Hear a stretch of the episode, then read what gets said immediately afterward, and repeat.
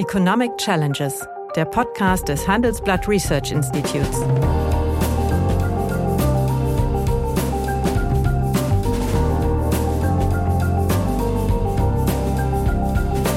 Bert Rürup, der Chefökonom des Handelsblatts, diskutiert mit Michael Hüter, dem Direktor des Instituts der deutschen Wirtschaft, wöchentlich aktuelle wirtschaftliche Herausforderungen für Deutschland wie für die Weltwirtschaft.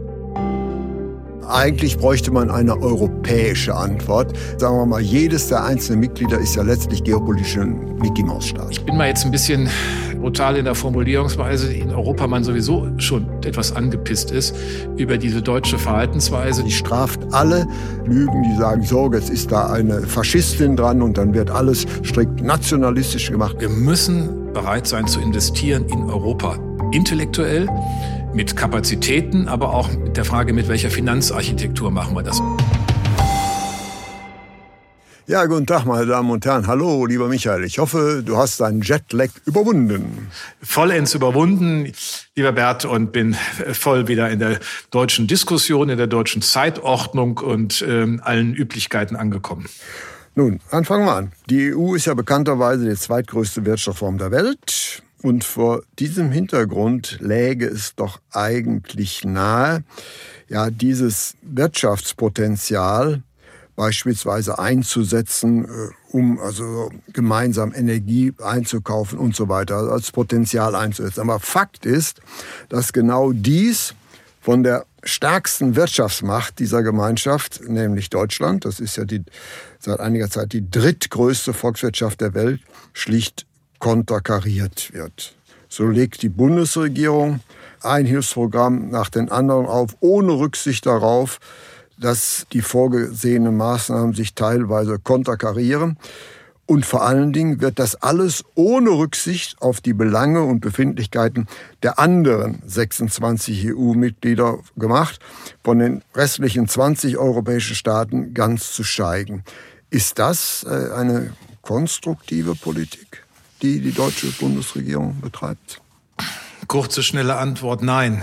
Ähm, und ich glaube, das ist ein Thema, das in Deutschland gar nicht so richtig wahrgenommen wird. Deswegen ja reden wir darüber. Genau, und deswegen ist es auch so wertvoll, dass wir das machen. Und danke dir auch für diese Eingangsfrage, denn wir haben ja schon festgestellt, vor einem Jahr im Bundestagswahlkampf ist kaum über Europa gesprochen worden. Es ist auch nicht über die globale Ordnung gesprochen worden, über die Konfliktlagen. Aber jetzt, wo wir diesen Konflikt in der Ukraine haben, wo die Russen dort äh, zwar zu scheitern, äh, auf dem Weg des Scheiterns sind, was, was uns auch beruhigt, aber wir gleich im Jahresanfang nicht erwartet haben, zeigt sich aber doch, es gibt Ableitungen für Europa und es gibt Ableitungen für Deutschland in und mit Europa. Und das Erste ist, dass man vielleicht mal die Perspektive aufmacht, dass viele Fragen, die sich jetzt stellen, wie wird die globale Ordnung aussehen, wer bestimmt die denn mit, wer ordnet mhm. denn mit, nicht Deutschland sein wird, sondern nur Richtig. Europa. Eigentlich bräuchte man eine europäische Antwort, nämlich so. alle, sagen wir mal, jedes der einzelnen Mitglieder ist ja letztlich geopolitisch ein Mickey-Maus-Staat. Das ist so und das galt selbst ähm, für die Briten, wie man ja, ja. sieht, wie sie äh, jetzt auftreten, wo man immer gesagt hat, es ist noch die einzige europäische Armee, die man ernst nehmen kann. Aber auch das hilft ihnen nicht, wenn du dann halt eine schwache Politik hast und alle naslang der die oder die der Ministerpräsident wechselt und jedenfalls mhm. die ökonomischen Probleme aus dem Brexit sich dann doch so zeigen, wie die meisten Ökonomen ja und du das ja, wir ja auch erwartet haben. Ja. Also das zeigt aber diese Mickey Maus These ist äh, völlig berechtigt, äh, auch wenn sie vielleicht etwas provoziert provozierend wirkt. Ähm, und deswegen ist ja auf der anderen Seite auch zu schauen, wo sind denn die Potenziale? Sind beim Thema Verteidigung.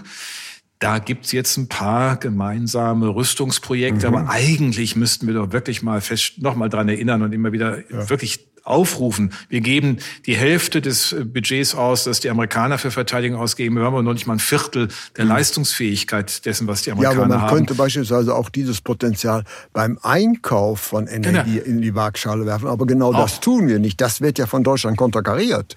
Ja, da sagt man immer, ja, das ist irgendwie nicht so. Aber jetzt haben wir ähm, gestrig ähm, also eine Stellungnahme ja auch, das Gespräch des Bundeswirtschaftsministers in Paris mit seinem Amtskollegen, aber auch mit ähm, Macron. Dort gibt es eine Passage, dass man sich doch dafür einsetzen will, gemeinsam Gas einzukaufen.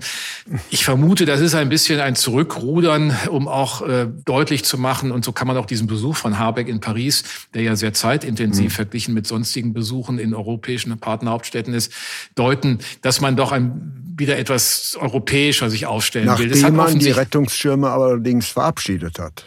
Ja, nachdem man das gemacht hat und vor allen Dingen, nachdem offensichtlich auch keiner dran gedacht hat, in der Nacht dieser Verhandlungen äh, in der Bundesregierung, der Koalitionsparteien mal irgendwie den wichtigsten Partner in Europa mal wenigstens zu informieren. Die haben das ja alle aus der Presse erfahren, wie übrigens alle anderen, auch die Ministerpräsidenten der Bundesländer irgendwie das nur aus der Presse erfahren haben. Es gab auch dort keine Vorabinformation.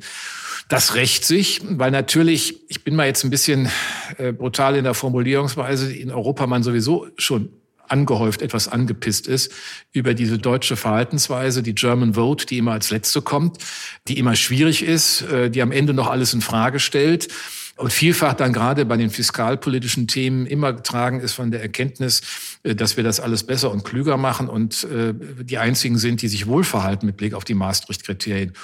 Und dann Wo man macht darüber man so, streiten kann. Nämlich sehr trefflich, ja. ähm, denn das, was Herr Lindner immer behauptet, das ist alles im Rahmen der Schuldenbremse, das kann man formal so tun. Nach deutschem Recht, aber nicht nach genau. dem verbindlichen Exakt. Europarecht. Genau so ist es, nämlich die, das, was eigentlich die Maastricht-Kriterien erfordern, danach ist das alles fragwürdig. Denn die Maastricht-Kriterien beinhalten alle öffentlichen Budgets, das heißt auch Sondervermögen oder Sonderhaushalte, wie sie eingerichtet werden. Und das wird völlig ignoriert in der deutschen Debatte. Man tut so, als hätte man sich hinreichend aufgestellt, wenn man formal betone wirklich formal, diese Schuldenbremse einhält und äh, der Rest interessiert nicht. Faktisch verstoßen wir gegen die europäischen Fiskalregeln, die im Augenblick ja ohnehin in der Überarbeitung sind und es jetzt ja auch diesen äh, Kommunikationen der Kommission darüber mhm. gibt, Richtung Parlament, äh, Rat und Europäischer Zentralbank über die Frage, wie man die weiterentwickelt. Das ist kein guter Start. Das nimmt auch keiner, habe ich den Eindruck, dann so richtig ernst. Und da muss man sich nicht wundern, wenn die anderen das auch nicht als kooperativ empfinden. Aber ich würde mal versuchen, eine kleine Lanze für die Regierung zu brechen. Diese Programme, die jetzt verabschiedet worden sind, die ja auch nicht miteinander abgestimmt sind, ja auch mhm. kontraproduktiv aber sie sind doch ein Symbol, dass die gegenwärtige Regierung etwas tut für die Bevölkerung. Mhm. Das wäre natürlich bei einer vorgeschalteten europäischen Abstimmung gar nicht möglich gewesen. Nein, aber man ist ja auch nicht immer gleich auf, äh, unterwegs und äh, verabschiedet oder gestaltet die Dinge wirklich im Europäischen Rat. Das bleibt nationale Politik. Aber diese nationale Finanzpolitik steht in einem europäischen Rahmen, zumal in der Europäischen Währungsunion. Das heißt, es gibt immer einen Koordinierungsrahmen. Dafür gelten die Regeln, die jetzt hier von der deutschen Seite überhaupt nicht mehr zur Kenntnis genommen werden. Aber man tut so bei der Reform der Fiskalregel hätte man keinen Spielraum. Also ich meine, das passt alles nicht zusammen. Und insofern geht es ja nicht darum, die anderen zu fragen, ob man das machen darf, umgekehrt auch nicht. Aber in dem Miteinander ähm, mhm. hätte das einfach anders sein müssen. Und jedenfalls hätte man den stärksten Partner nicht, sich nicht zum Gegner machen sollen, äh, sondern einfach mit Macron signalisieren, das ist unser Ansatz. Wir tun das auch, damit über unsere Industrie die europäische Wirtschaft insgesamt stark bleibt. Da kann man ja relativ mit relativ wenigen Sätzen beschreiben, dass diese Gas- und Stromkostenbremse, wie ich sie bewusst nenne, weil es keine ja. Preisintervention ist, begründen. Also ich meine, das ist ja nicht so schwer, aber man hat natürlich noch nicht mal die Mühe gemacht. Und das bleibt, wenn der, der Punkt gerade, das Signum vielleicht dieser Kanzlerschaft, ähm, schlechte Kommunikation. Ja, ist nicht nur schlechte Kommunikation. Ich halte das, was wir gegenwärtig erleben, auch für einen Pyrrhus-Sieg, das heißt für einen kurzfristigen Sieg, nämlich mhm. Ohne den Schulterschluss mit Frankreich läuft letztlich definitiv nichts. Da kann Deutschland noch so groß sein. Wir können unsere nationalen Programme machen, aber dadurch, mhm. wenn es so weitergeht, fliegt Europa sukzessive auseinander. Und das wäre eben gerade für Deutschland ein Land, das ja aufnahmefähige Märkte braucht, vor dem Hintergrund der zunehmenden auch Wirtschaftskonflikte zwischen USA und China, das Fatalste, was passieren kann. Ja, äh, ich, ich kann dir heute keinen Widerspruch liefern zu, zu deinen Aussagen, weil ähm, jedem vernünftigen Gedanken äh, zu Europa ist das so einzuordnen. Es ist einfach eine Situation, in der die deutsche Wirtschaft von der Integration in die europäischen Märkte lebt. Sie lebt auch von der Europäischen Währungsunion. Auch das ist ein Hedge ihrer Exportposition. Letztlich ergibt sich aus dieser Doppelverankerung über den Binnenmarkt, über die gemeinsame Währung die Möglichkeit, in den Weltmärkten so erfolgreich zu sein. Mhm. Jenseits der traditionellen Basis für die Industrie, die wir haben. Aber das ist der Rahmen dafür. Und was du im Grunde ja auch andeutest, ist, es gibt ja keinerlei strategische Erklärungen oder Aussichten darüber seitens der deutschen Politik, äh, lassen wir mal dieses Geschwafel, was da immer so in Europa üblich ist, mal beiseite, darüber, wie Europa in fünf, zehn oder 15 Jahren aussehen soll. Was sind unsere strategischen Vorstellungen über die nächsten Schritte der europäischen Integration? Die Themen liegen ja auf dem Tisch. Die Verteidigungsunion haben wir indirekt angesprochen. Wir haben indirekt angesprochen die Energieunion. Man kann das kombinieren, sagen, das ist auch eine Infrastrukturunion, mhm. denn wir hätten viel Vorteile, wenn die europäischen Netze gemeinsam entwickelt würde, schneller entwickelt würde. Wir merken es ja gerade im Energiebereich, wie wir uns da gegenseitig ins Bein stellen. Das setzt aber voraus, dass wir auch mal bereit sind, in Europa zu investieren und dann nicht nur so tun, als hätten wir selbst mal 200 Milliarden mhm. jetzt, äh, jetzt mal verfügbar, sondern wir müssen mit den anderen gemeinsam, gerade auch bei der Diskussion über die Fiskalregel und deren Weiterentwicklung so gehen, dass wir sagen, das ist auch eine Investition. Also ich muss ehrlich sagen, man ist ja, bin ja viel, wie du ja auch unterwegs bei Veranstaltungen. Es ist leider wieder verstärkt so, dass ich, entweder bin ich auf den verkehrten Veranstaltungen, mache ja auch sein, aber wo Leute mhm. unterwegs sind, die Europa negativ sehen, die Europa äh, immer nur als, ja. äh, als Abzapf-Instrument ähm, für ja. deutsches Geld sehen, das dann nach Italien oder nach Griechenland gehen. Mhm. Wir kennen eine Reihe von geschätzten Kollegen und Kollegen, die das durchaus auch so sehen. Und ich frage mich dann immer, was folgt da eigentlich raus? Ist das ein Deutschland, das isoliert seine ökonomischen und politischen ja. Rahmenbedingungen setzt? Ich kann mir das man, nicht vorstellen. Man möchte also letztlich Deutschland verschweizern, ja. Aber dafür ist dieses Land zu groß. Das ist der, das ist der wichtige Unterschied, ja. Also man ja. schaut hin, es geht doch auch anders, es geht doch auch anders. Ja, für äh, so kleine Länder mag es äh, anders gehen, aber für Deutschland, das ja immer, ich darf mich wiederholen, derzeit die drittgrößte mhm. Wirtschaftsnation der Welt ist, geht es eben nicht. Aber selbst die drittgrößte Wirtschaftsnation der Welt ist natürlich, sagen wir mal, doch bescheiden gegenüber den Giganten USA so und China, die gegenwärtig aufeinanderprallen. Das heißt, wir können, sagen wir mal, eine stabile Weltwirtschaftsordnung, in der die deutsche Industrie, sagen wir, ihre Märkte hat, alleine nicht herstellen. Da sind wir auf, auch für Europa angewiesen. Und das machen wir, glaube ich, in den letzten Wochen und Monaten auch mit unseren Rettungspaketen. Also verschlechtern wir da die deutschen Chancen. Ja, ja, also nochmal, ich kann, es ist, es ist einfach evident und es, das, das eigentlich überraschende oder wie soll man sagen oder das, das, das die besondere Note dabei ist, dass wir auch gegen das verstoßen, was wir den anderen erzählen. Ja. Also man kann ja sagen, man ignoriert die anderen oder sagt, wir machen jetzt hier unsere Politik und das ist wichtig und wir sind unserem Wählern verpflichtet. Das ist ja alles richtig. Natürlich ist mhm. diese Bundesregierung den deutschen Wählern verpflichtet, aber sie kann natürlich trotzdem europäisch die Dinge verankern und sie kann sie auch kommunikativ anders äh, vorbereiten und dort verständlich machen, damit man das auch immer wieder eine gemeinsame Perspektive setzt. Aber der zweite Teil ist, dass wir uns gar nicht mehr bereit finden, Gedanken darüber zu machen, dass wir durch die Bedingungen der europäischen gemeinsamen Währung auch eine Koordinierungspflicht haben. Mhm. Wir müssen doch eigentlich mal fragen, mit wie viel Verschuldung über die nächsten fünf oder zehn Jahre will eigentlich oder sollen die Mitgliedsländer der Europäischen Währungsunion gehen? Und was heißt das? Da kann ich mir nicht hinstellen und sagen, es gelten die Fiskalregeln, weil ich die aber sage, gegen die gerade selbst verstoße, ja. ähm, wie, es, wie es Herr Lindner tut. Und äh, man kann sagen, wir sind immer noch gerade bei, bei der Schuldenstandsquote nicht weit, noch näher dran als die anderen mit knapp äh, unter 70. Aber ähm, es wird ja von der Summe der Verschuldung, wenn man das zusammennimmt, es wird halt, wie gesagt, europäisch anders gerechnet, hast du auch ganz andere Anstrengungen zu unternehmen. Das wird komplett ignoriert. Ich sehe überhaupt gar keine Debatte darüber. Ja. Und das ist ist das, was mich, was mich irritiert. Also sozusagen die, früher hat man immer noch so den Eindruck gehabt, es wird dann wenigstens, wenn irgendwas gemacht wird, äh, Next Generation EU vor, vor zweieinhalb Jahren, ja, ja, das wird dann so hingenommen, aber wir müssen mal sehen, dass es wieder europäisch äh, in die Regeln hineinpasst es wird so getan, als gäbe es das gar nicht. Also wir müssen doch Finanzpolitik gemeinsam denken zumindest, denn die Wirkungen sind doch mhm. gemeinsam. Wer geht denn davon aus, dass wenn wir das machen, dass die anderen das dann auch machen? Das ist ja nicht ab, das ist ja nicht, nicht von der Hand zu weisen. Was heißt das eigentlich mittelfristig für das Rating der europäischen Staatsanleihen? Bleibt das per se so oder gibt es vielleicht doch mal andere Bewertungen? Und ähm, man muss ja schon sagen, gemessen daran ist es ja unglaublich stabil, was, ähm, was die Italiener machen. Also ich meine, Frau Meloni hat also man ja auch mit großen... Erstaunlich, ja? was die machen. Erstaunlich, was man, sie straft alle eigentlich Lügen, die sagen, so, jetzt ist da eine Faschistin dran und dann wird alles strikt nationalistisch gemacht. Nee, das Gegenteil ist der Fall. Ja. Ich finde, sie macht eine überraschend solide Politik. Hätte und sie hat nicht nach, erwartet. In Brüssel bei den Gesprächen zu erkennen, sie will keinen Kampf gegen Brüssel, mhm. sondern sie will nur ähm, eine gewisse Flexibilität in der Nutzung der Mittel, die zugesagt sind. Das kann man auch nicht mehr von der Hand so weisen. Das mhm. Argument ist zum Teil, dass sie sagt, naja, Wir haben andere Preisentwicklungen, mhm. die sind strukturell anders. Also muss ich auch in den Budgets anders vorgehen. Das reicht mhm. zum Teil so nicht.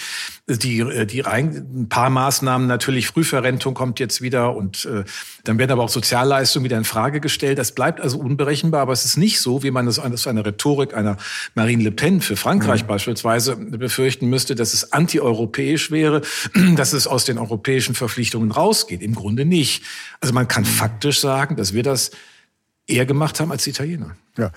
Äh, vielleicht mal eine Abschlussfrage. Also ich konstatiere, und da sind wir uns ziemlich einig, dass Deutschland im Interesse einer, äh, sagen wir mal, nationalen politischen Stabilisierung, äh, auch der derzeit amtierenden Regierung, sagen wir mal, ein Sammelsurien und Hilfsprogramme machen, die kontraproduktiv sind, sich teilweise widersprechen aber sie dokumentieren also Aktivität. Mhm. Gleichzeitig wird damit das Verhältnis zu Europa geschwächt und damit perspektivisch auch äh, die langfristigen Wachstumsperspektiven mhm. mit Deutschland. Wenn du jetzt der weise Diktator wärst, der du natürlich sein würdest, was wäre dein Drei-Punkte-Plan, um aus diesem Dilemma rauszukommen?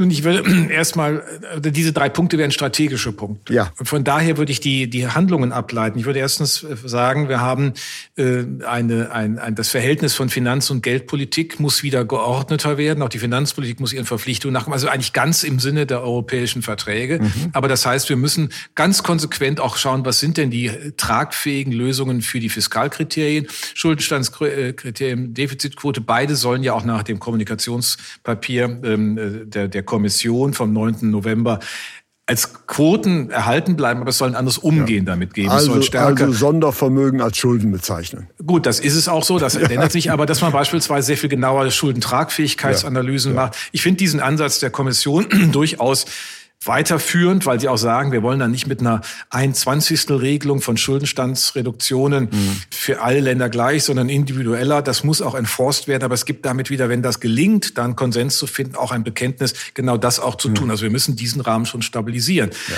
Das Zweite ist, wir müssen strategisch uns über Europa Gedanken machen. Ich glaube, es müsste so ein, ein, ein Delors Bericht 2.0 geschrieben werden, der 1989 den Weg zu einer verstärkten politischen Union vorgeschlagen hat. Da ist wenig passiert, aber den Weg zur monetären Integration.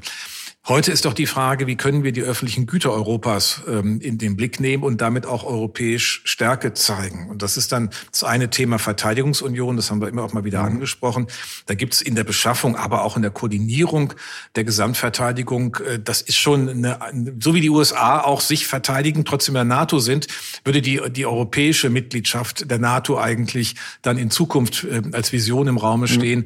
Und wir würden diese Verteidigungsunion zu einem Thema machen, das auch Finanzkonsequenzen Konsequenzen hat. Wenn das mhm. ein europäisches Thema ist, müsste man überlegen, ob man da nicht eine spezifische europäische Steuer verbraucht. Mhm. Und dann muss man das Steuersystem der Nationen, mhm. Nahtstaaten überdenken. Wenn diese Finanzierungsaufgabe, das wären bei uns ja auch äh, 70 Milliarden, nehmen wir mal an, die Hälfte davon ging auf die europäische Ebene, mhm. was die Themen mhm. anging, müsste man auch entsprechende, hätten wir Freiräume, aber für Europa mhm. muss man es auch klar definieren. Und die dritte, das dritte Teil wäre dann die Frage der Infrastruktur und Energieunion, wo ich glaube, dass wir aus der Fortschreibung, das habe ich auch schon mehrfach immer wieder mal angebracht, Next Generation EU als zweite mhm. Säule, dieses Investitionsthema auch ernst nehmen können. Das sind doch alles Themen, bei denen die Bürger sofort erkennen, es sind Leistungen Europas, von denen ich was habe.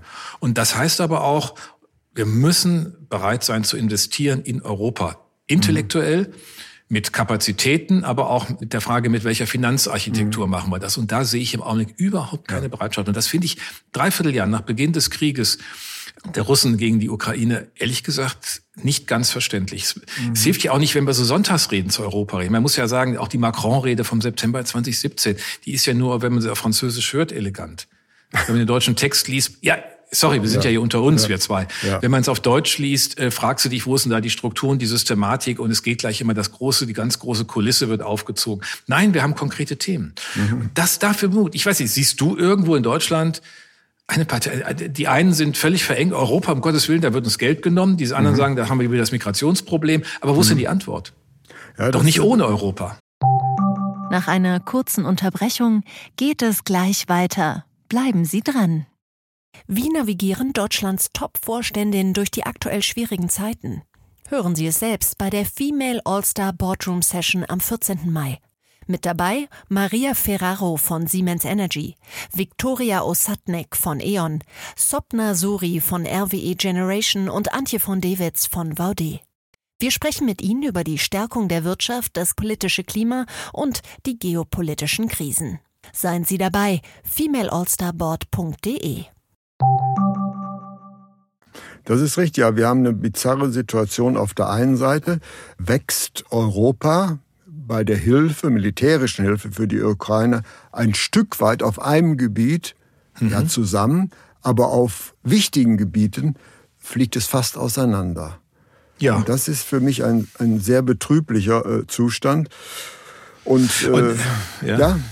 Ich meine, das, den Punkt noch ergänzen, weil du sagst, äh, fliegt auseinander. Naja, ich meine, diese Milliarden, die für die Ukraine aufgebaut werden, ja aus dem normalen Haushalt aufgebaut. Mhm. Also es ist eigentlich nicht so vorgesehen. Ne? Also nee. faktisch, aber faktisch ist es auf die europäische Ebene verlagert worden und das Geld wird dort mobilisiert. Das ist ja auch in Ordnung. Aber der, also faktisch zeigt sich Europa hier durchaus einig. Sehen wir jetzt mal von diesen ähm, seltsamen Arabesken eines Viktor Orban ab, ähm, der der große Russlandversteher ja zu sein. Ukraine, der ja jetzt auch ja. Ungarn vergrößern will. Ja, ja fragt sich mal wohin.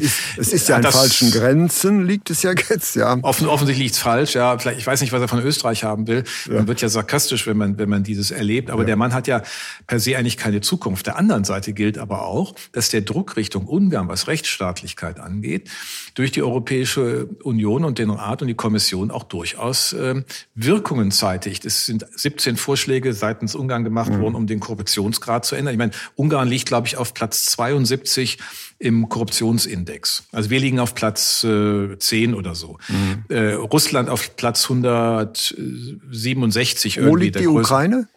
Die liegen auch kurz vor Russland. Also die ja. liegen auch da weit über 100. Ich will nur sagen, ja. aber Ungarn mit, mit ist auch schon ein, schon. ein äh, Niveau des äh, Korruptionsindes, das sollte ein europäisches Mitgliedsland nicht haben.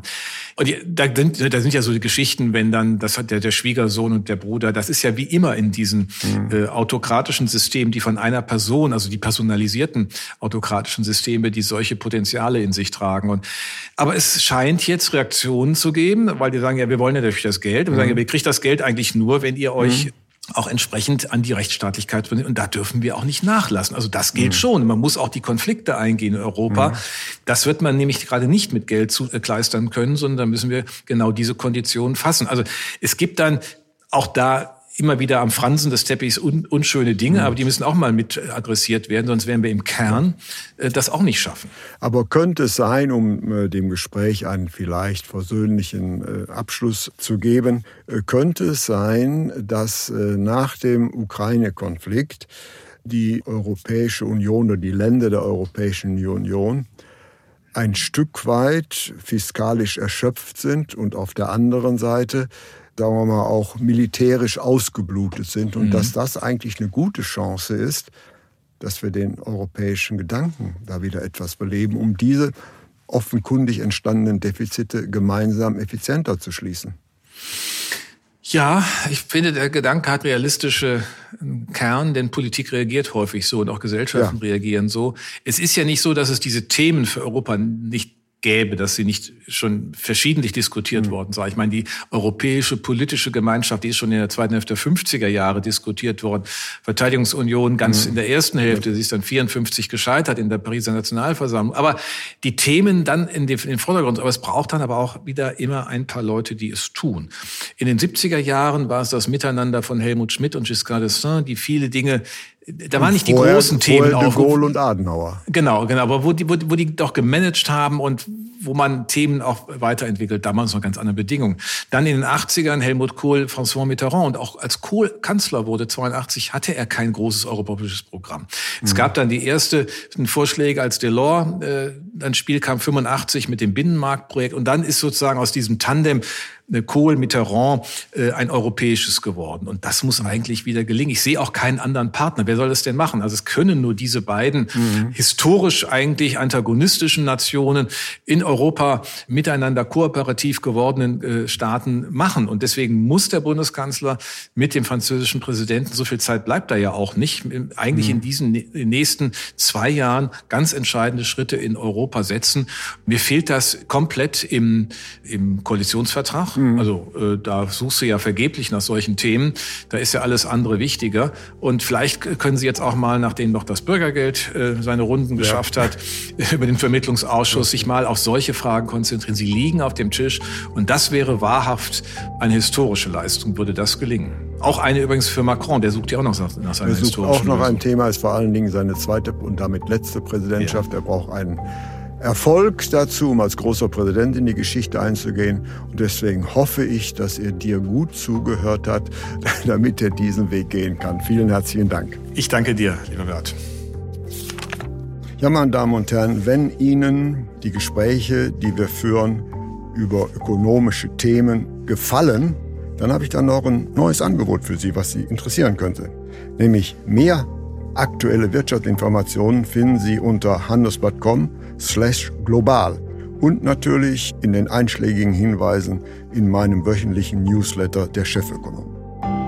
Liebe Hörerinnen und Hörer, wenn Sie Lob, Kritik oder Themenwünsche haben, dann schreiben Sie uns doch gerne oder schicken Sie uns eine Sprachnachricht an chefökonom@handelsblatt-research.com. Die Adresse finden Sie auch in der Folgenbeschreibung.